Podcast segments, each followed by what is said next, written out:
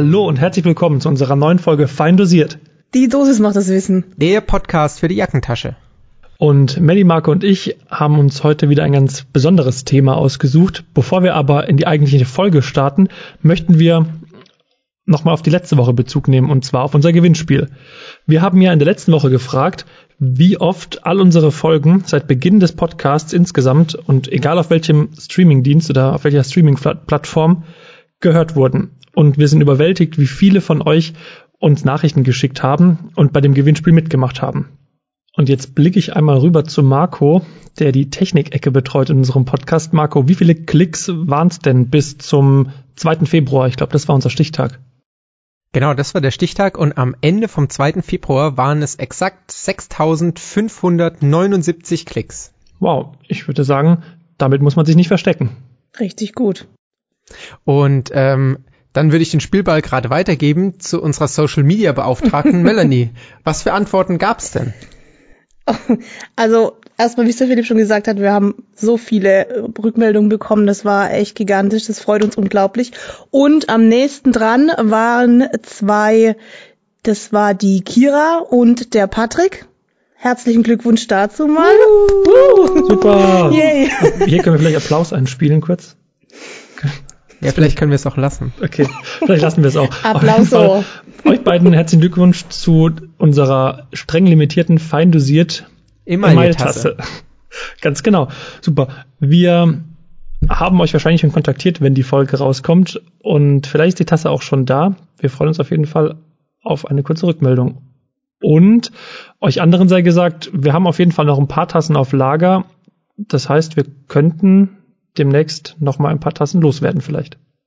Also immer fleißig reinhören. Absolut, genau. Apropos reinhören, ganz kurz noch zur letzten Folge. In der letzten Folge hatten wir ja das Thema ACS und Infarkt und bei dem Blick in die Bibliothek, bei dem es um die Gender Health Gap ging, hatten wir euch ein Akronym vorgestellt und passend dazu auch auf unserer Homepage und in den sozialen Medien eine Abbildung veröffentlicht, da wurden wir netterweise darauf hingewiesen, dass sich da ein kleiner Fehler eingeschlichen hat. Statt Antikontrazeptiva, was ja die doppelte Verneinung wäre, muss es natürlich Kontrazeptiva heißen, als Risikofaktor bei Frauen. Und das haben wir korrigiert und bedanken uns nochmal für den Hinweis. Jetzt müsste alles stimmen auf der Homepage. Und das ist das Coole, dass das halt der Grundgedanke ist, wie Foam funktioniert. Ne? Wir arbeiten was aus, ihr denkt darüber nach, gebt uns Rückmeldungen und so lernen wir alle was dabei. Vielen Dank also für die ganzen Rückmeldungen. Aber nun von der letzten Folge wieder zurück zur aktuellen Folge. Wir versuchen so langsam die Themenvorschläge, die ihr uns mal geschickt habt, abzuarbeiten. Und ein Themenpunkt war das Thema Herzrhythmusstörungen. Und da haben wir uns gedacht, fangen wir mal mit den langsamen Herzrhythmusstörungen an. Wir haben wie gewohnt eine Bolusgabe mit einem kompakten Wissen für euch zusammengefasst, passend dazu eine Notfallspritze und ganz zum Schluss werfen wir noch einen Blick in die Bibliothek mit ein, zwei nützlichen Infos und Literaturquellen. Ich würde sagen, los geht's und Marco, du hast den Bolus vorbereitet heute für uns. Danke Philipp für die super Überleitung und ich habe mir genau die Reizleitung des Herzens angeschaut, weil ich mir gedacht habe, wenn wir uns über Rhythmusstörungen unterhalten, dann müssen wir uns erstmal anschauen, wie der Rhythmus normalerweise funktioniert. Und in der letzten Folge, da hat Melanie uns ja erklärt, wie das Herz aufgebaut ist und was für Zellen es da gibt. Und ich möchte da einfach in dieser und auch in der nächsten Folge nochmal ein bisschen genauer drauf eingehen. Jetzt soll es aber erstmal um die Reizleitung gehen. Unser Herz schlägt ja, je nach Literatur und wie angestrengt wir gerade sind, so zwischen 60 und 100 Mal beim gesunden Erwachsenen. Und was ich cool finde ist, jedem Herzschlag geht immer ein Stromschlag voraus. Was? Stromschlag? Das musst du uns jetzt genauer erklären, Marco. Kann ich dir gerne erklären. Nämlich nicht alle Herzmuskelzellen sind gleich. Es gibt ganz besondere Herzmuskelzellen, die sich so zusammenraufen zu sogenannten Knoten. Und der erste Knoten dieser Abfolge, der sitzt direkt ähm, da, wo die Vena cava in den rechten Vorhof kommt. Und der heißt Sinusknoten. Da sammeln sich ganz viele besondere Zellen zusammen und diese Zellen sind so besonders, weil die nämlich selbst Strom erzeugen können. Jede Herzmuskelzelle kann Strom leiten, aber Strom erzeugen können nur ganz besondere Zellen. Und das sind halt zum Beispiel die Zellen im Sinusknoten. Die erzeugen also so ein Aktionspotenzial, im Endeffekt Strom. Und den leiten sie dann über die Vorhöfe weiter. Okay, und den, äh, die Herzfrequenz, die entscheiden sie auch autonom. Das heißt, sie bekommen da keinen äußeren Reiz, sondern der wird autonom vom Sinusknoten vorgegeben. Der Sinusknoten kann selbst entscheiden, welche Herzfrequenz er will. Er wird aber natürlich von außen beeinflusst. Der Sympathikus und Parasympathikus spielt dann eine wichtige Rolle. Okay. Und jetzt breitet sich dieser Strom von Zelle zu Zelle über die Muskulatur des Vorhofes aus. Und jetzt wäre es doof, wenn dieser Strom irgendwie unkontrolliert runter zu den Kammern fließt. Deswegen bildet die Klappenebene, die Klappen bestehen ja im Endeffekt aus dem, aus dem Endothel im Herzen, also aus so einer, so einer Zellschicht. Und diese Zellschicht, die leitet keinen Strom. Damit kann man sagen, dass die Klappenebene, also da, wo die Tricuspidal, die Mitralklappe und die Aorten- und Pulmonalklappe sitzen, dass diese Ebene keinen Strom durchlässt.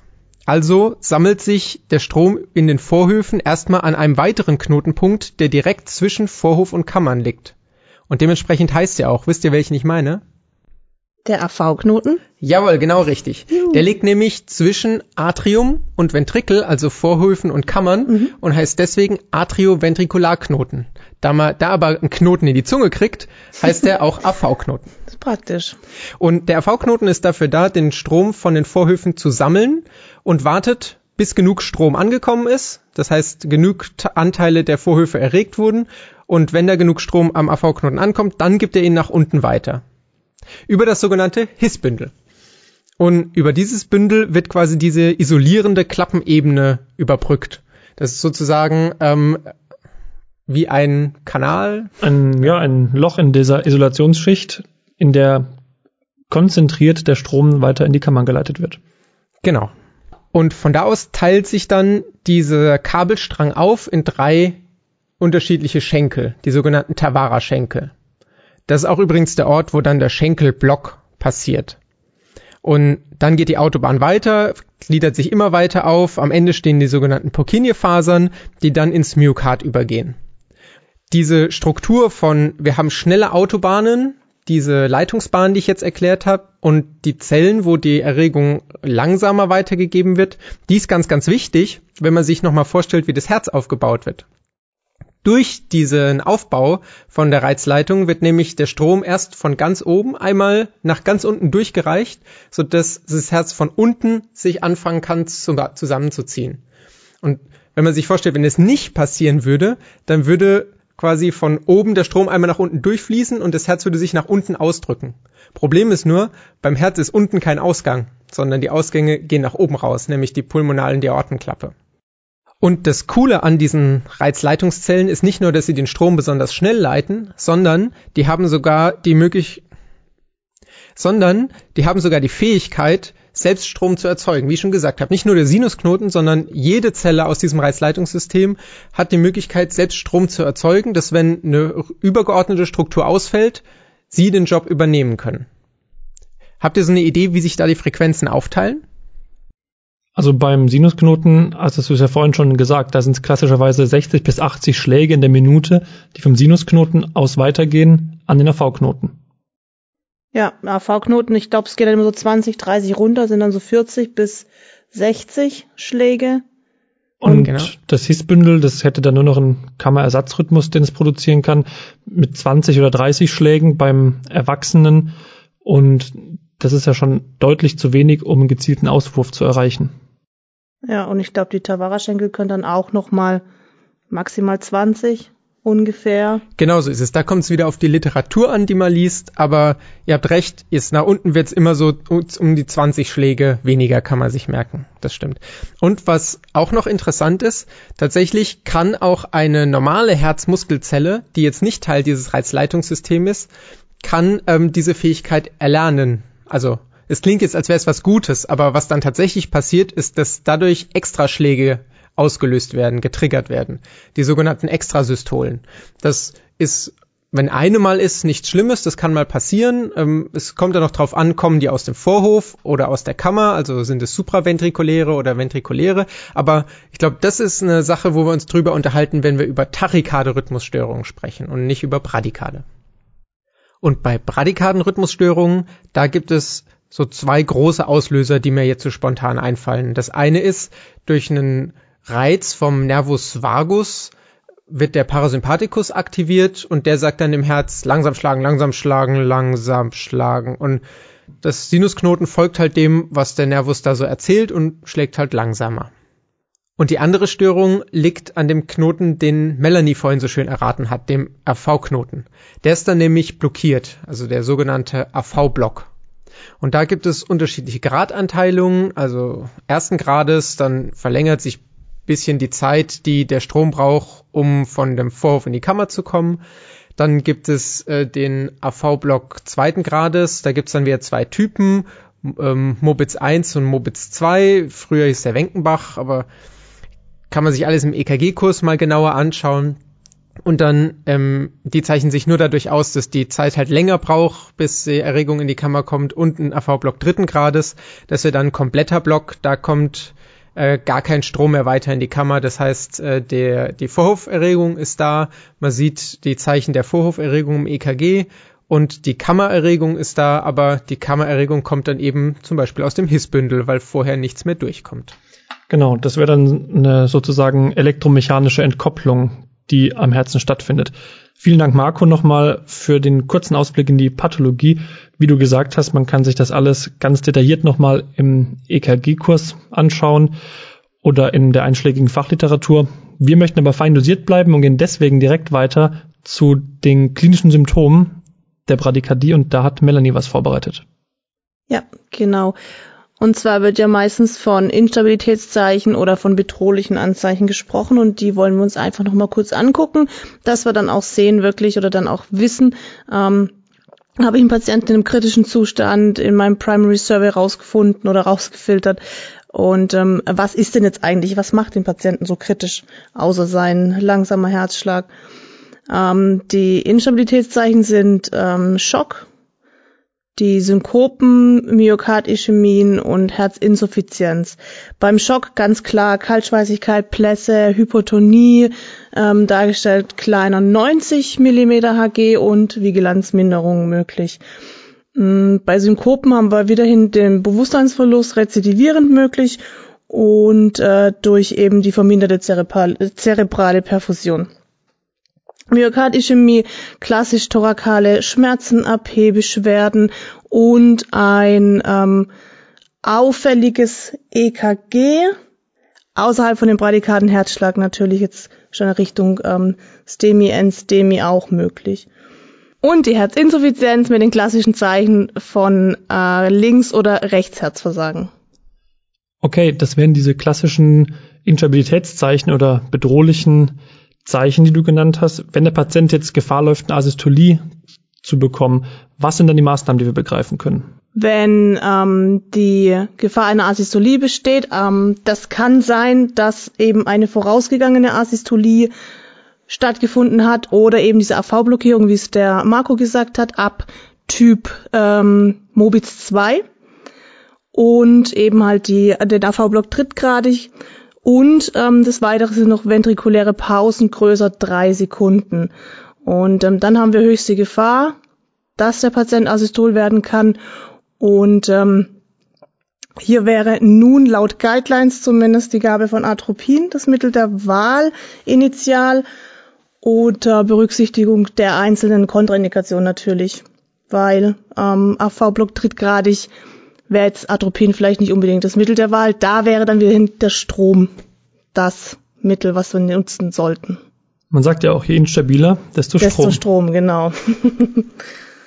Philipp, dieser Satz, wie wir gerade gesagt haben, der muss natürlich rein. Je instabiler, desto Strom. Und den kennen vermutlich alle haben, oder haben ihn selber schon gesagt oder gehört. Und ähm, darauf wollen wir uns jetzt nochmal kurz beziehen. Also, die Abwägung, ob eine medikamentöse oder eine Schrittmachertherapie äh, begonnen wird, hängt natürlich auch stark vom Patientenzustand ab. Ähm, das muss ich immer individuell sehen. Also hat der Patient, ist der Patient so massiv instabil, dass ich direkt mit Stromtherapien therapieren muss oder ähm, kann ich doch nochmal medikamentös die Therapie beginnen? Zu bedenken ist, dass eine Schrittmachertherapie beim wachen Patienten äh, durchaus sehr schmerzhaft ist. Das haben bereits vor längerer Zeit der Martin und der Philipp von Notfallmedizin in einem sehr schönen, wie ich finde, Selbstversuch dargestellt. Das ganze Video haben wir euch in der Bib verlinkt. Schaut euch an auf YouTube äh, zu finden, ist wirklich ein sehr, sehr gutes Video und zeigt es einfach auch nochmal. Schauen wir uns mal das Pacen an. Der Vorteil der transkutanen Stimulation ist eindeutig die zügige Anlage zum einen und die relativ einfache Anwendung äh, für Rettungsdienstpersonal, für Pflegepersonal nach minimalem Training. Bei den meisten EKG-Geräten im Rettungsdienst, die zur Schrittmachertherapie genutzt werden, muss zusätzlich eine Ableitung für normale Elektroden geklebt werden. Also da immer dran denken, dass ihr nicht über die Schrittmacher-Patches ähm, ableiten könnt. Äh, gängiger Modus im Rettungsdienst ist der Demand-Modus. Der wird meistens genutzt. Äh, der Vorteil davon ist, hier wird der Rhythmus der PatientInnen analysiert, die QRS-Komplexe bewertet und bei Ausfall oder Fehlen eines Komplexes dementsprechend stimuliert. Wichtig ist eine stetige manuelle Kontrolle. Das heißt, am besten an der Arteria femoralis schauen und kontinuierlich gucken, habe ich einen Auswurf oder habe ich eben keinen Auswurf. Der Vorteil daran ist, dass ich an der Karotis unter Umständen äh, Muskelzittern spüre und somit vielleicht nicht ganz klar ist, okay, habe ich jetzt einen Auswurf oder habe ich tatsächlich nur ein Muskelzittern, was ich da spüre. Das sieht man auch in dem Video, das du vorhin erwähnt hast, dass da der Oberkörper bei jedem Stromschlag ganz doll zuckt. Das beschreibt Philipp auch in dem Video. Also ja. schaut sich unbedingt an. Genau, die Stromstärke, die Philipp da äh, über sich erleiten muss, relativ niedrig ist sogar 40 noch. 40 Milliampere, ja. Ja, genau. Dann haben wir ähm, einen Auswurf erreicht, der auch suffizient uns erscheint und kontinuierlich stattfindet. Ähm, sollten wir die Stromstärke nochmal so 10 bis 15 Milliampere ähm, drüber setzen, um hier eventuell ähm, Einbrüche auch ausgleichen zu können. Abschließend zum Pacing vielleicht noch zu sagen, die Elektrodenposition. Melanie, wie positionieren wir die Elektroden möglichst ideal am Körper? Ja, möglich ist, es gibt zwei Varianten. Zum einen mal ähm, kann ich es ganz normal kleben wie bei der Reanimation. Hat den Vorteil, dass, dass ja dadurch, dass es in, sehr instabile Patienten sind und ich ja eigentlich immer eine Reanimationsbereitschaft äh, vorbereiten muss ähm, oder bereitstellen muss, habe ich hier die Möglichkeit, dass ich nicht irgendwelche Patches umkleben muss oder vielleicht umstecken muss und habe nachher vier Patches draufkleben. Deswegen äh, macht es in der Praxis relativ einfach. Ich kann es aber auch anterior, posterior kleben. Das ist auch möglich. Beides, beides zugelassen sozusagen. Okay, perfekt. Danke für den Praxistipp. Jetzt möchten wir aber nochmal vom Strom zurück zur medikamentösen Therapie. Und in unserer Notfallspritze der heutigen Folge soll es um das Atropin gehen. Melanie, da ja mh, durch die Leitlinien eigentlich erstmal gesagt wird, solange es irgendwie möglich ist, mit ähm, die medikamentöse Therapie durchzuführen und nicht gleich mit Strom drauf zu donnern, ähm, haben wir uns das Atropin nochmal rausgesucht.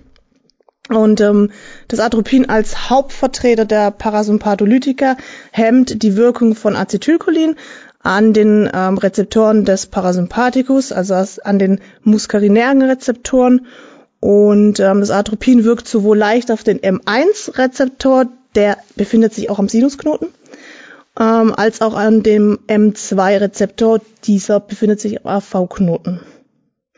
Jetzt kommt das Problem dazu, ähm, durch die Blockade des M1-Rezeptors kann bei geringen Dosen von Atropin es zu einer Bradykardie kommen. Und das ist diese sogenannte paradoxe Wirkung, wovon man immer wieder mal liest. Das Ganze sind ähm, Dosierungen kleiner 0,5 Milligramm beim Erwachsenen. Also lieber zu viel als zu wenig geben. Also die maximale Wirkungsdosis ähm, oder die maximale Herzfrequenz, die erreicht werden kann, ist bei drei Milligramm. Ich kann jetzt nicht äh, Unmengen Atropin in Patienten, den Patienten geben und ähm, schauen, dass die Frequenz immer schneller wird, immer schneller wird. Also da habe ich irgendwo so mein meine Grenze, meine Obergrenze, aber ich sollte bei 0,5 anfangen und mich dann 0,5 schrittweise bis 3 Milligramm hochtitrieren. Das ist möglich.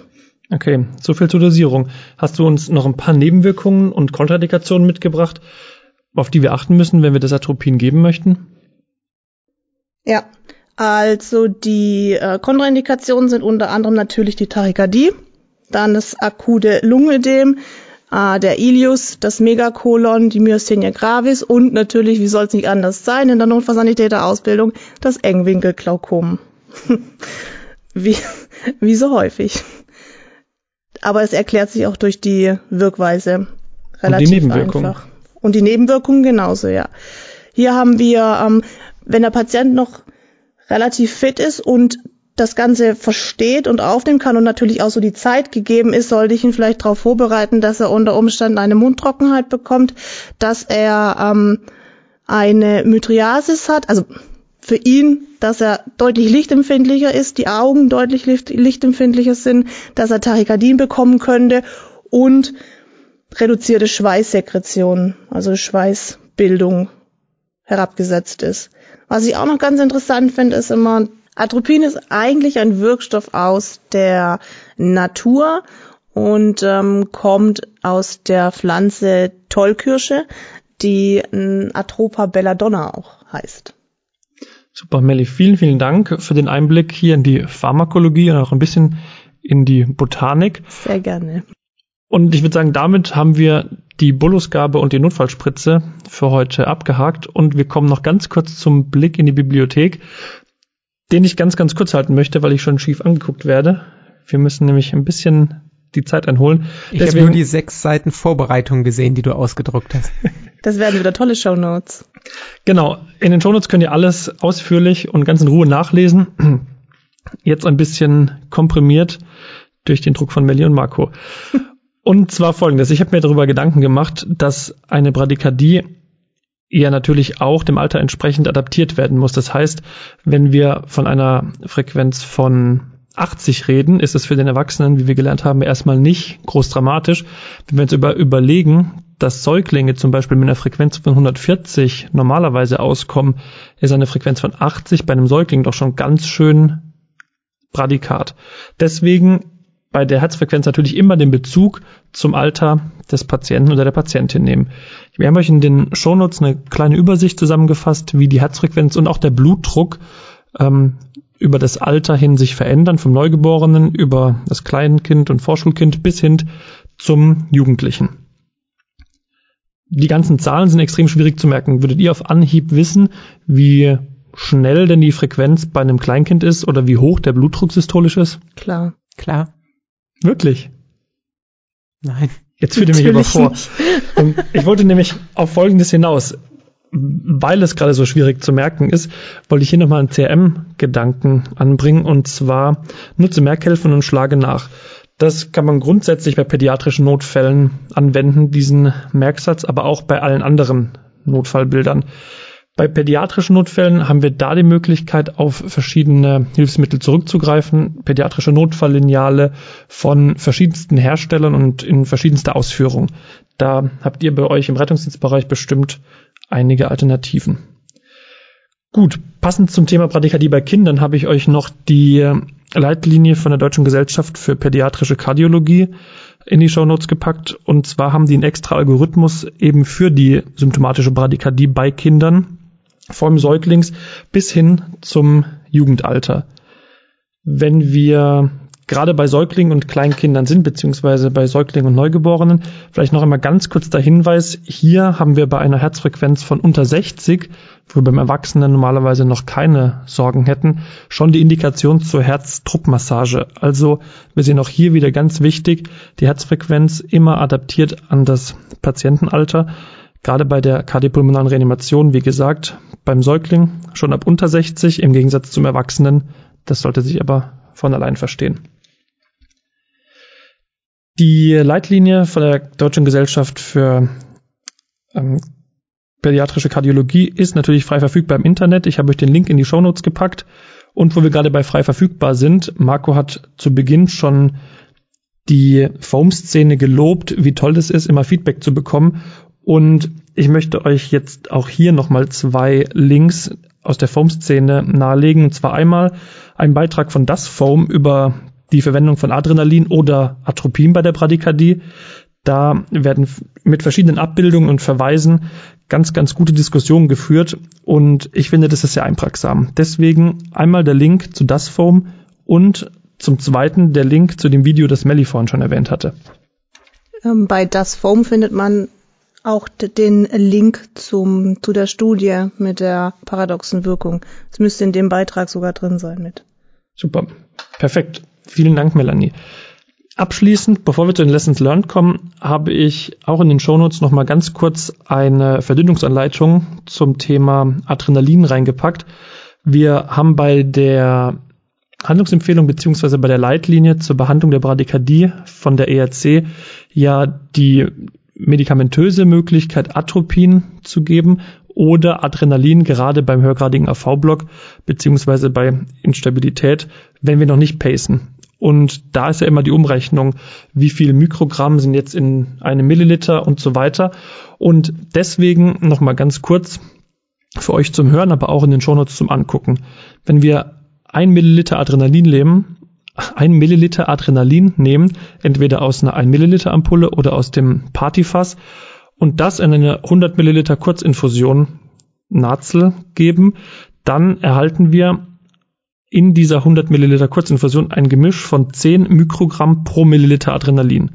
Und die Leitlinie spricht ja von 5 bis 10 Mikrogramm, die wir geben sollen. Das heißt, wir können aus dieser Kurzinfusion, die wir uns gemacht haben, immer milliliterweise das Medikament für den Patienten abziehen. Ganz, ganz wichtig, und das habe ich auch nochmal ganz fett in die Shownotes geschrieben, diese Kurzinfusion muss dann deutlich gekennzeichnet werden und am besten trägt derjenige, der das Medikament auch gibt, die weiterhin mit sich rum, bis man in der Klinik ist und stellt die in der Klinik auch nicht irgendwo hin, sondern die muss ganz deutlich gekennzeichnet werden, dass es sich nicht um eine normale Kurzinfusion handelt, sondern eben um eine mit Adrenalin versehene Kurzinfusion, also um das verdünnte Adrenalin für den bradikaden Patienten. Sehr schön fein dosiert, Philipp. So, ich hoffe, wir haben ein bisschen Zeit reingeholt und zum Abschluss möchte ich die Lessons Learned einläuten und frage euch der Reihe nach zu euren Punchlines. Marco, was nehmen wir mit aus der Folge Bradykardie Basics?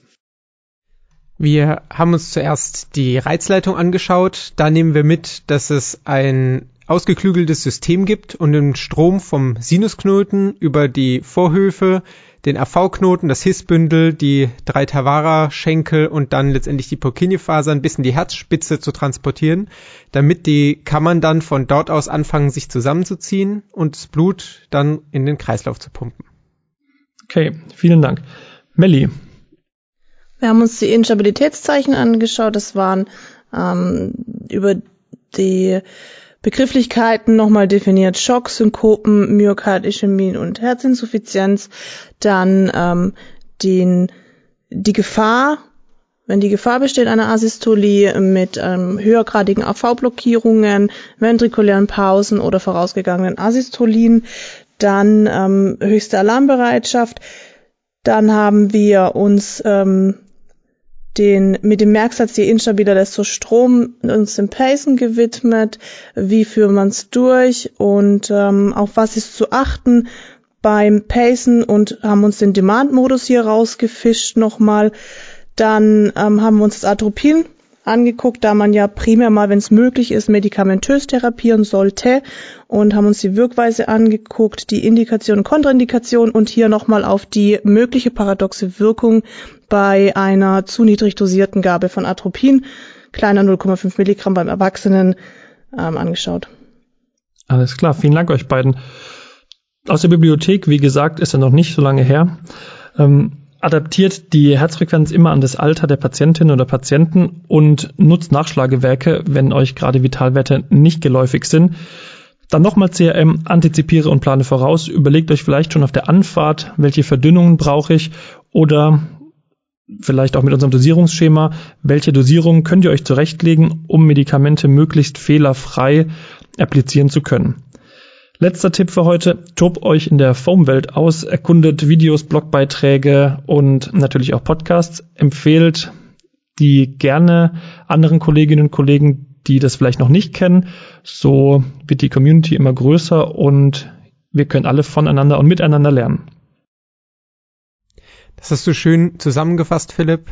Und ich glaube, dann bleibt uns nach so einer feindosierten Folge nichts anderes zu sagen, als schön, dass ihr dabei wart und immer dran denken. Die Dosis macht das Wissen. Egal wann. Egal wo. Tschüss. Ciao. Ciao.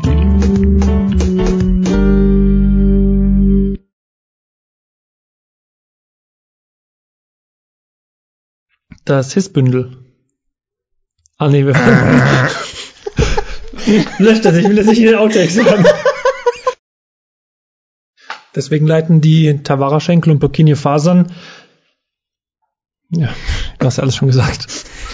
Entschuldigung. Genau, das habe ich alles schon gesagt. Danke, Philipp, für deinen Content. Bitte?